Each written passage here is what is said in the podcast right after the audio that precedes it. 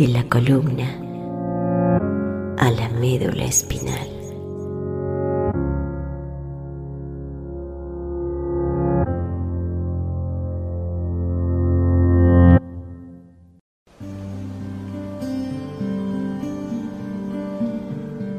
Me amo a través de la sabiduría desbordada de cada uno de los abats, honrando a la luna, honrando al sol,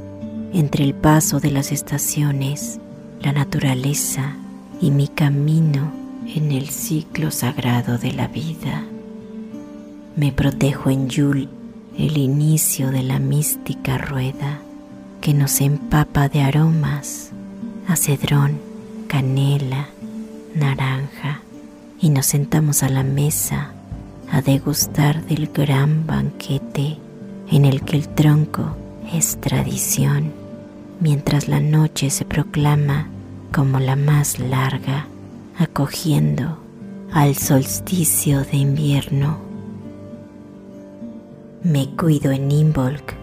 con el cobijo del fuego, el calor de los primeros rayos del sol que anuncian la fertilidad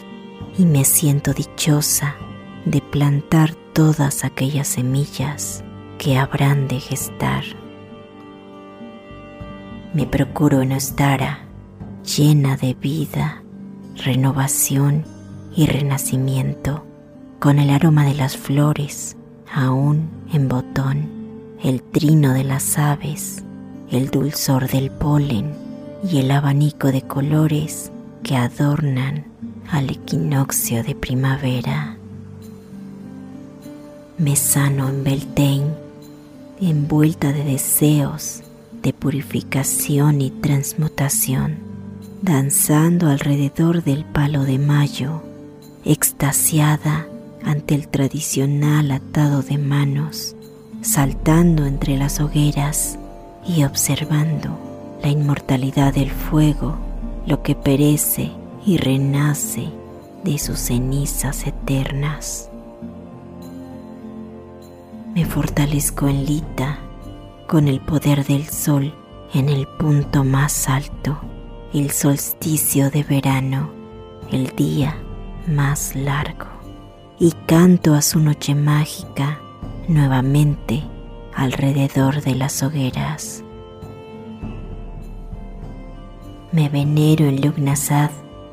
recogiendo los frutos materializados del camino recorrido, como quien ansía ofrendar los resultados de la cosecha a manera de tributo. Me instruyo en Mabón con el esplendor de sus lunas de octubre y la entrañable devoción que le profeso mientras me hipnotiza el exquisito juego de tonalidades carmesí de las hojas de los árboles que reciben al equinoccio de otoño. Me honro en Samaín que me enraiza a su magia ancestral, el poder de la noche en que el velo entre los dos mundos se adelgaza y recibimos a los que nos predecedieron, sanando en esa sabia velada de las adelantadas e instruidas en conocimientos. Y así amo y respeto a la mujer sagrada que habito en alma, energía, espíritu y cuerpo.